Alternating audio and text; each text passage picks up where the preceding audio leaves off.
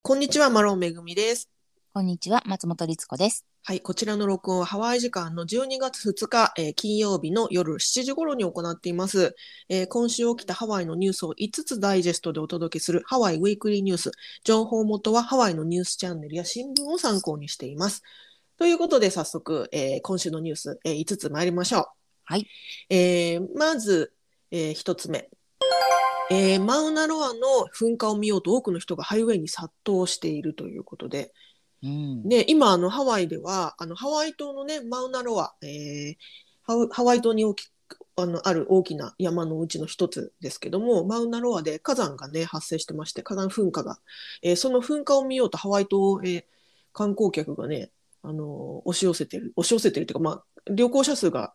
急増してるんですって。うん。でもちろんねハワイにすでに住んでいる方地元の方もあの噴火をあの見ようとその噴噴火が見れるスポットまで行ってるからもうえっとねその噴火が見れるスポットがダニエル K 井上ハイウェイっていう、はいあのハイウェイがあるんですけど、まあ、昔島のをサドルロードってやつでそすうでね。すそうですあのいなんていうのかな島の、ま、ほぼ真ん中あたりをこう横断していくあのハイウェイなんですけど、はいそこにねあのもう何千人もの人があの殺到していると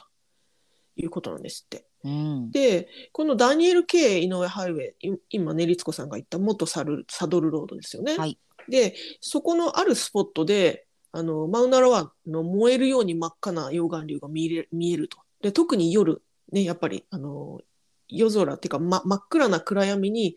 えー真っ赤な溶岩流が見えるってことで。はい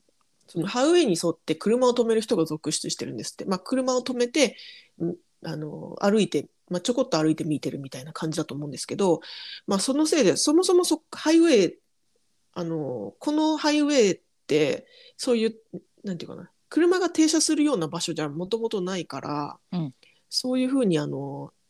ふうにできてないですしそう、路肩とかないので。う、ん、そのせいでですね接触事故が起きちゃったんですよね。うん。であの幸いにも軽傷で済んだみたいですけどもやっぱり危ないのでってことであのハワイ島のロス市長が緊急命令を発令しましてあのここのハイダニエル・ケイ・ノエハウェイとハワイベルトロードの交差点のところここら辺が結構あの人があのみんな、えー車を止めて見てる人が多かったからここでのパークとあの車の駐車と歩行を禁止したんですって。うんであのそれをやってあの違法にえー車を駐車したら1000ドルの罰金だからかなり高いですよね1000ドル。うん、で、まあ、さらにね渋滞交通渋滞も起こっちゃってるということであの結構ね危ないよってことだったんですけど、うんまあ、これらの状況を緩和するために、えー見学エリアえっとね、パブリックビューイングエリアっていうのが、えー昨日木曜日12月1日木曜日に、えーオープンしたんですってほう。でそれがねオールドサドルロード沿いに設置されたということでなるほどね。うん、で、まあ、ここだったら要はねあのそもそもそういうふうにできてない場所でみんながバラバラにランダムに止めて歩いてで接触事故を起こしちゃうよりは安全ですよっていうことみたいなんですけどこのね、うんパブリックビューインビューイングエリアは一応その見学は最大90分まで90うんう分ん経ったらもう出てねっていうことなんですって。でも90分って長くないうん、 ?1 結構時長い間半ですぞ。でもほら写真撮りたい人とかからしたら多そう分ねね結構一日とか粘って撮ってる人もいるでしょうしそうだね。ねでその利用者はあの車両からあまり離れないようにしてくださいね危ないですからっていうことみたいです。うん。まあでもね、あの、気持ちはわかりますよね。見に、うん私も行きたいって思いましたもん。うん、あのもうねここもう今週1週間とかぐらいはずっとこのねあの噴火のニュースで持ちきりですよねハワイは。うん。本当に。もううんですやっぱ写真見ててもすごい綺麗ですよね。そう、なんかそれこそ煙の中にペレがいるみたいなね。うん、あの、神様、女神様の姿が見えるみたいな。うんそんなような写真があったりとか、そうそうそう本当に綺麗なので、本当やっぱ神秘りあれ的。う。うんん、でしかも今はキキラウェアもね、あの、火山が噴火している状態というか、ママグマが上がっている状態なので、うんこんな一つの島で二つの火山が見られるっていう機会は多分とても珍しいことだと思うのでね。はい。そのキラウェアはね、その噴火したり、あのちょっとこう溶岩流が収まったりっていうのを小康状態でずっと続いてたけど、マウナロアはね、本当に珍しいっちゃ珍しい。いやもう、うん、私も見たことないです。うん、ですから、本当にあのこうなんで一生に一度の体験だって感じでハワイ島にね多くの人が押し寄せてるっていうことでハワイ島のこう観光が景気が上がってるっていうことみたいですけどもね。まあそれはね悪いことじゃないいいことだと思うんですけどうね、んうんまあ、みんなが気をつけてルール守って見られるのであればうんいいなと思うんですけどただやっぱり私あのオアフ島に住んでるんですけどはい、噴火が始まった本当にその日から、うん急に頭痛くてこれなんだろうって思ってたんですけどもしやあれです かねあれですボグですねボグってやつでもすしやあね。の僕ですかね全然はい関連づけてなかったんですよ自分の中で、うんなんだろうななんかモヤモヤすんなと思っててうんうんでもよくよくこう考えたらはい、あの日だ噴火の日だってなりました。うん、ま あね考えすぎかもしれないですけどなんか、まあ、あの健康上のすごく大きな被害はまだ出ていないというような言い方をしているようですがそうですねでも一応ね。ね、うん一応ねでもね、はいあの飛んでますから。うん、そう、ボグっていうのはちょっと説明すると、その火山性のね、ガスっていうやつで、うん一応有害ガス、まあ、吸っていきなり死ぬっていうことはないんだけども、律子さんみたいにちょっと頭痛くなったり、目とか痛くなったり、痒くなったり、んあとその呼吸が苦しくなったりとか、そういうのがあると言われてるんですよね。そうなんです、うなんかこれ久しぶりの感覚だなって思ってたのようーん、そっかそっかも。しかしたら風の流れとかでそうなのかでも最近オフと雨も多いのでそんなにひどくないはずなんですけどね、そうですね。一応その雨が降ったりこうね風が流れていけば大丈夫とはあのまだマシですよみたいな言われ方はよくしますけれどもね。うんうーんでもねきっとハワイ島でも場所によってはちょっとそういうのに敏感な方はしんどいところもあるかもしれないのでまあはいそういうのも、そのね渋滞とともにはい一応ね、考えて例えば喘息がある方とかねやっぱりそういう方はちょっと気をつけた方がいいとかっていう話もありますよね。うんあそうみたいですね。んそうですね。そういうあの呼吸器の疾患がある方とか敏感な方はあの気をつけてくださいねとかあとはやっぱりそのハワイ島よりもオアフ島とか他の島の方がその気流に乗って僕が流れやすかったりとかうんいうのもあるみたいですね。あと僕以外のねその、えー、と火山の関連情報で言うと,、えーとね、なんかねドローンを飛ばしちゃダメですよとか、ああなるほどねう。んそのえー、と火山の真上を、えードローンとかその他の航空機、ヘリコプターの風あの観光ヘリコプターとかありますからね。うん、そう飛行そうですねヘリコプターそうそう飛行機がそのなんかねゾーンが決まってるんですエうリアが。んでその上は飛行しちゃダメですよっていうふうにはいはいなってるようです今ね。うんまあはいねやっぱり危ないでしょうからいくらプロと言ってもうんね、火山がこのマウナロアが噴火してるっていう状況はとてもレアなので、はいまあね、みんなルール守って、はいはい、自だか然らをねねうんあの感じたいとこですけど。そうなんですよ。で、こういうあのルールが結構ひ日々刻一刻と変わって、うん、新しいこういうルール、例えば今日からもうドローンダメですよとか、いろんなのがあるので、もしね、今から火山見に行きたいっていう方は、一応その調べていかれることをお勧めします。そうですね、まあ、うんなんか知らなかったじゃ済まなくてさっきのね罰金みたいな話になっちゃうかもしれませんしね。うんうん、はい。はいそうですね。はい。うんということで、こちらが一つ目のニュースでした。はい、次、二つ目のニュース参ります。えー日本人旅行者がハワイに戻りつつあるそうです。いいニュース。パチパチパチ。うんえーハワイ州観光局によりますと、2022年夏以降、日本からハワイへの観光客が徐々に増えているそうなんですね。うんで、ハワイ州、えー観光局のエリック・高畑さんによりますと、えー2019年のパンデミック前と比較すると、今は25%ぐらいまで回復していますと。えーす数ヶ月前まではその10%ぐらい、10%に満たない状況だったから、25%にまでいってるっていうのは、まあ、結構急にガッと上がってきてると、まあ、もちろんあのパンデミック前と比べると少ないんだけれども、えーおそらく年末から年始にかけては40%ほどに増えていくと予想してますということなのでかなり、ね、年末年始にかけては回復するんだなっていうふうに捉えてるそうです。うん、あでうの、うんんうんワイキキ歩いててもね圧倒的に日本語を聞こえてくる率は高まってます。おーいいねえで、うんちなみにあの今週末ホノルルマラソンですよね。はいで、このホノルルマラソンなんですけど、今年は日本から5200人のエントリーがあるということで、で、もちろんね、その、パンデミック前と比べると全然桁違いなんだけれども、うん桁違いに少ないんだけれども、でも去年はたった400人だったことを思うと、かなりね、5200人っていうのは増えてきてますよねっていうことですよね。はい、うん。うん、やっぱりなんかちょっと盛り上がってる感はありますし、うん。うん、あのー日本人の方を見るほいあの旅行の方を見るっていうのもねあのうん前に比べたら全然増えてきた気がしますし、うんそう今日もね実はちょっと、あのー用事があってアウラニリゾート、はい。はディい。ズニーですね、はいあのちょっと行ってきたんですけど、はいいましたあの日本から来ている観光客の方でこうミッキーとかの写真に並んでる人とか、あうんなんかちょっと久しぶりにこういう感じだぞ って。なんか嬉しいですね勝手にはい、勝手に嬉しくなって、あの、オフィシャルショップとかね、ややっぱり日本語がちょっと飛び交ってたりして、お、お、お、ここ、ここは、っていう、なんかちょっとね、うんあの、勝手にウキウキしておりました。今ね、まああのパンデミックの影響でというよりは、まあ、それもあるんだけれども、どちらかというと、やっぱりあの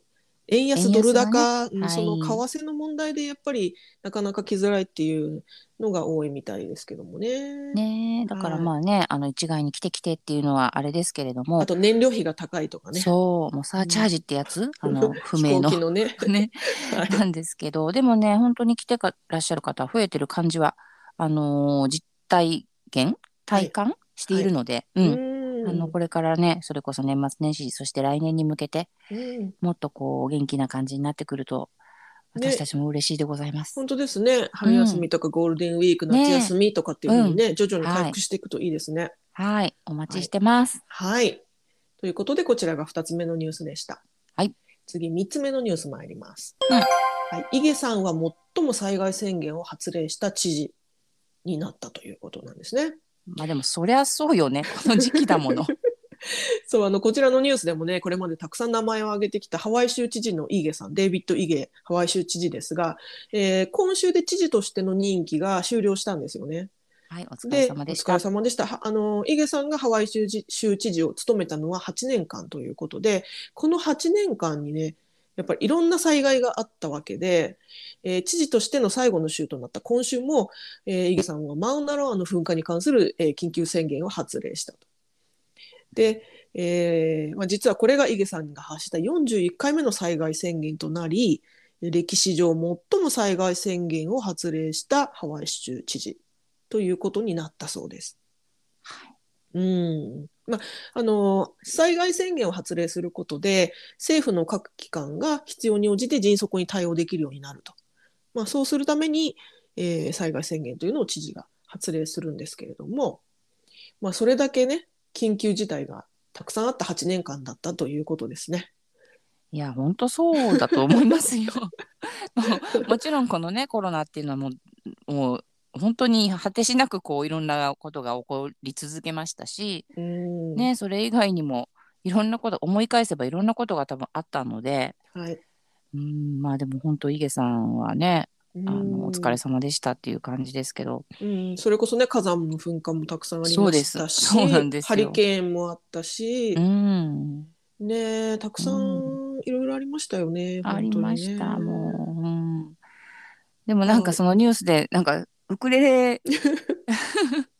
そうそうこれちなゃっんたかりしてそうウクレレ弾いちゃったりしてなんか今後はウクレレも練習したいなみたいなねことをコメントされてましたけどもねあのそれこそあのジェイク島袋さんってあのねあはいのハワイを代表するウクレレアーティストさんですが、いそうジェイクと一緒に演奏したことが何回かあって、うんうんなんかそうみたいですねそうなんで、すよ、だからねあのワイプアウトとかをね2人でこうなんていうのあのエレキのさギター奏者はいはがい背中合わせてギュインギュインみたいうんうんうんうんうなんあるじゃないですかはいああいう感じでウクレレでイケさんとジェイクがギュインギュインみたいな不思議な映像がね多分ちょっとググると YouTube とかに出てくるのでもしご興味があれば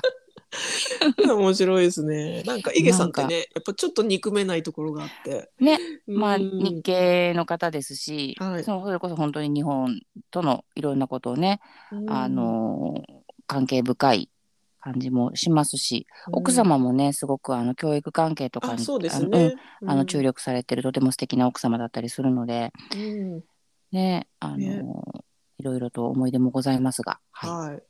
ヒゲさんがね、えっと、コメントで、私はこれ、これらの緊急事態の中でコミュニティが団結しているこことを誇りに思っていますと。でうん明ら明らかに私が8年前に足を踏み入れたハワイよりも良いハワイを残していると思いますというふうにコメントされてなんかいいコメントを残されてますね。うんはい、でちなみに次期州知事、えーは来週からの知事はジョシュ・グリーンさんですね。ジョシュ・グリーンさんはえこれまでは副知事としてね活動されてきて、うん特にあのパンデミック中なんかはジョシュ・グリーンさん自身が医師というあのお医者さんはいというお医者こ様ともあってね、はいあのたくさんいろんなことにね活躍されてた印象がありますけれども、はいねあのまたあのだいぶ毛色の違う方なので、ね、ジョシュ・グリーンさんが知事になってどうなっていくのかっていうところもね注目していきたいですね。はいうん、ということでこちらが3つ目のニュースでした。はいはい、次4つ目のニュース参ります。はいえーザ・ロックがハワイのコンビニでスニッカーズを買い占めたそう です。はいザ・ロック、ロック様こと、えードウェイン・ジョンソンですね、はいドウェイン・ジョンソンさんといえば元プロレスラーから俳優に転身して、あのージュマンジとかね、そういうのに出てるハリウッドスターですよね。はいえーこのハリウッドスター、えーロック様ですが、インスタグラムでハワイでの過去の罪を告白。それは、えーハワイのセブンイレブンでスニッカーズを万引きしてました、すいませんっていうふうにこうあの告白したんですね。はいであの私は若い頃お金が全然なくていつもお腹を空かせていましたと。で14歳の時ジムへ行く途中にセブンイレブンに立ち寄ってスニッカーズを毎日万引きしていましたもう買うお金がなかったから万引きしてたんです1年ぐらいの間ずっとやってましたごめんなさいっていうあのやつを出してでその罪滅ぼしのために、えーこのロック様がですねハワイを訪れた際に、えーその万引きをしてたセブンイレブンに立ち寄って棚にあったスニッカーズを全部買い占めたと。うんでそれだけじゃなくてその時セブンイレブンにいた全てのお客さんの買い物の支払いを、あのー俺が払うぜっつって払ったとそれが298ドルだったっていう。でさらにレジの店員さんにその購入した全てのスニッカーズを渡して誰かスニッカーズを万引きしようとする人にがいたらあげてほしいくださいっていうふうに伝えたっていうことだそうです。ねうん、 ハハートフルなのかまあわかんないけどはそうなんだっていう ちょっと面白い、面白いニュースですけど私ね知らなかったんですけどドゥエイン・ジョンソンってあのーあれなんですねハワイに住んでたことあるんですね。そうみたいですだからなんか一回なんなんか噂で知事選に出るんじゃないかみたいな、うん、そういそうんのなあ話もりましたよね。あうんりましたけどでもなんかフロリダとかの人だったと思ったんですけどなんかハワイうんなんだっけなでもゆかりはあるんみたいですねとても確かなんかあのーえーなんだおお父さんだかおかお母さんだか祖父母だかがハワイの人なのかななんかそう、まあ、親戚筋がハワイにいるみたういんな。何かしらのルールルーツがね、うんうんきっとあってここに住んでたこともあって、うんうんうんということみたいですけどまあ、ねあのー多分こういうのってあの言う言う人に言わせたらうん、もうねダメじゃんっていう話だと思うんですまあよ。万引きだって言っても犯罪ですからね。 そうし かもしかも毎日1年間っていくらうんスニッカーズ1本とはいえね、うんそれは本当はダメじゃんっていう話だと思うんですけどうんうんもう多分ちょっとそれらを全部こう包み込んでうんこれで全て本当ごめんなって言って うんやりましたっていうことなんでしょうね。まあなんかあのー万引きっていう言葉が、まあこれ翻訳してます。翻訳すると万引きなんだけど、うん、あの要は窃盗ですよね。はい、だけど、あのーなんだろうな、この本当にお金がなくて、お腹が空いてて、あの、食べ物を取ってましたっていうことなんですよね、きっとね。要うんはそうでしょうね。ね、スニッカーズすら買うお金がなかっうたん、うんだとしたら、まあ、そんな少年が、まあ、14歳の頃にねお金がなくてあのおやつを買うお金がなかった彼が今やねハリウッドスターになっているっていうのは、まあ、夢のある話でもあるけどなんかやっぱそのなんだろうな子供の貧困の話なのかなとかもちょっと思いましたけどもね。そうだからねなんうかん結構、あの奥深いなと思っちゃって ねなんかね、まずはうん犯罪だし、そうゆず許していいのかみたいな人もいるだろうし、うんで、そういうね、貧困の話もあるし、でも、なんか本当わかんないですけど、その14歳の、しかもまあ、わかんない、その頃どんな風貌だったかわかんないけど、あのね、14歳の頃の写真がニュースに出てるんですけど、あ出てんのか。あ、結構ムキムキです。だよね。うんとするとね、うん同じ子が多分同じような時間に毎日同じものをうん、ってたら、うんいくらセブンイレブンさんその頃なんかカメラとかなかったとしてもね、うんもしかして気づいててたうん。とかいろいろかいろいろ思っちゃってなんかぐるぐるしちゃってあーなんか、み見て見ぬふうにしてったうんのもしや、うんとかいやそんなことないすごく上手にやってたんだかもしれないけどうん、でもあの、ま、当時は分かんないけど今はあのアメリカって特にこういうチェーン系あの個人商店は別として、チェーン店とかは万引きを止めないって言いますよね万引きというか窃盗をね。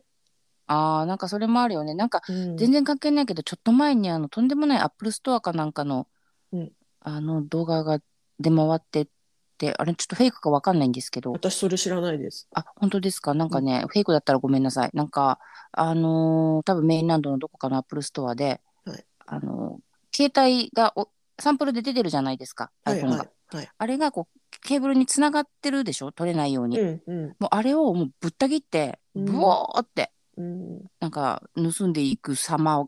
が出てて、うんこれ誰も止めないんだよねみたいなうんうのんがあったんです、ちょっと本当ごめんなさい嘘だ嘘のだったら申し訳ない、はいでもそれぐらい要はそういうので揉めないというかもううんそこを、うん言わないっていうのを聞いたことありますね。はい、あの私も実際にあの、えー窃盗してる人をお店で見たこと何回かありますけどやっぱりあ店員さんそはうなんう、ん、店員さんは止めないんですよね気づいてるけどあのなぜかというとそれはその店員さんの安全のためなんですよね、あー、うん、そこで止めて、えーなんかもみ合いになって怪我しちゃったりとか逆に怪我をさせちゃうとかあのそういったことの方がお店にとって、まあ、特にチェーン店にとってはリスクだからあの止めないっていうポリシーの、えー大大型店大型店というか大型チェーン店はそういうポリシーが多いと思いますね。だから逆にあのす少し前 私の少し前がいつものことかんもしかしたら数年前かもしれませんがうん確かウォルマートだったかななんかあの、えーたくさん万引きしようとしてる人を女性店員さんが抑えああたりこまとしたがねあったんですよね。でそれはが逆にその店員さんがお店から解雇されちゃったっていうことになったんですよね。ありましたありました、うんそのニでュース。でなんで解雇するんだってことでそのサポーター支援団体とか立ち上がってうんにゃらかんにゃらみたいなそういうまあ一悶着があったりとかするぐらい要はあの窃盗に対してはもうさせるがままっていうポリシーのお店がまあ最近は増えてるのかなっていうだからこのドゥエイン・ジョンソンが14歳の頃はどうだったかわかんないけどもしかしたらもうその頃も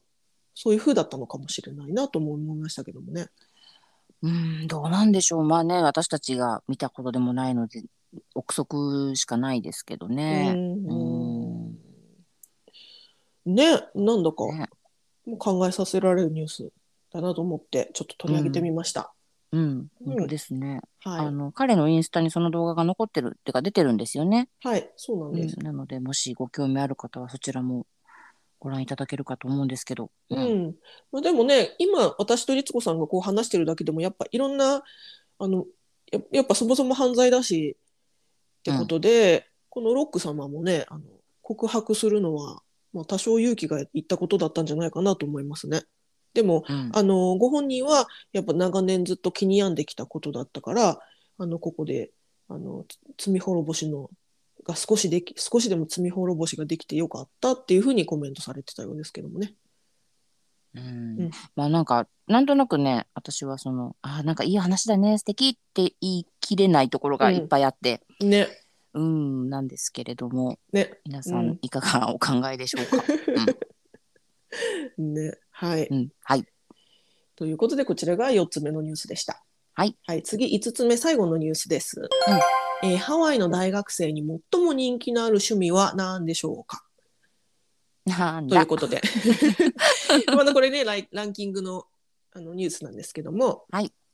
えー大学生に向けて学費の支払いとか奨学金とかをね、あのー紹介するサポートする団体スカラルーという団体が最新の調査、えー発表しましたよと。でこれが、えー Most Popular College Student Hobbies、えー大学生に最も人気のある趣味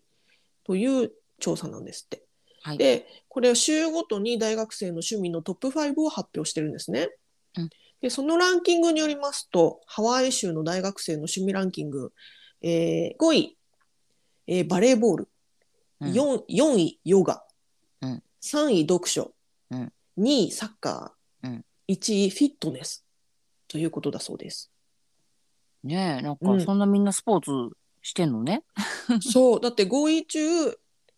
書以外は全部ねあの体を動かすスポーツとかフィットネス系、ということでね、えーちなみにアメリカ全土で最も人気のある趣味はサッカーだったんですって、ねえそれもなかなか。うん、うん50州のうち22州でサッカーが人気の趣味1位になってるんですってねで私すごいこれ意外でしたサッカーってむっちゃ意外ですよ。ねえアメリカってあんまりサッカーのイメージな私はなかったむしろなんかフッ野ト球ボーのルとか。うん。ね、そうそう、アメリカンフットボールとかね、野なん球かと思ってたけどね、そう本当にでもね全あの子供は然、うん、うんハ、ワイはしか知らないけど子供はみんなサッカーするのよみんなじゃないけどすごくいっぱいサッカーするんだけど小学生とかですかそうそうそうそう、うんうんうんなんかサッカー教室とかサッカーリーグに入ってるっていう子多いじゃないですか。はいはい。でだけど大人になるにつれてなんかアメリカってサッカー熱からそのかが体の大きい子はフットボールに行ったり、うんなん、か野球に行ったりっていうイメージが私もあったのでうん、大学生の趣味が全米であサッカーってすごい本当に意外でした。うん。あとあの、ハワイランキングの5位がバレーボールなんですね。うん、で、実はね、バレーボールも結構多くて、他の州を見ても、バレーボールがランキングに入ってたり、あと1位になってる州も結構あるんですよ。うん、なんかバレーボールそんだけ 盛んなんだっていうのも意外でした。なんかそのホビーっていうもののこう例えば例えばですけどゲームとかね、うんうん。あの大学生というか、まあ、子供たちがいっぱいやってるじゃないですかとかはい音楽をやるとか聞くとか、はいはい趣味っていうとなんかそういうの全部ひっくるまる感じの中ではい。ねなんか不思あゲーミングもねあるんですけどあんまり入ってません 議だわ絶対そんなはずない。大学生だからい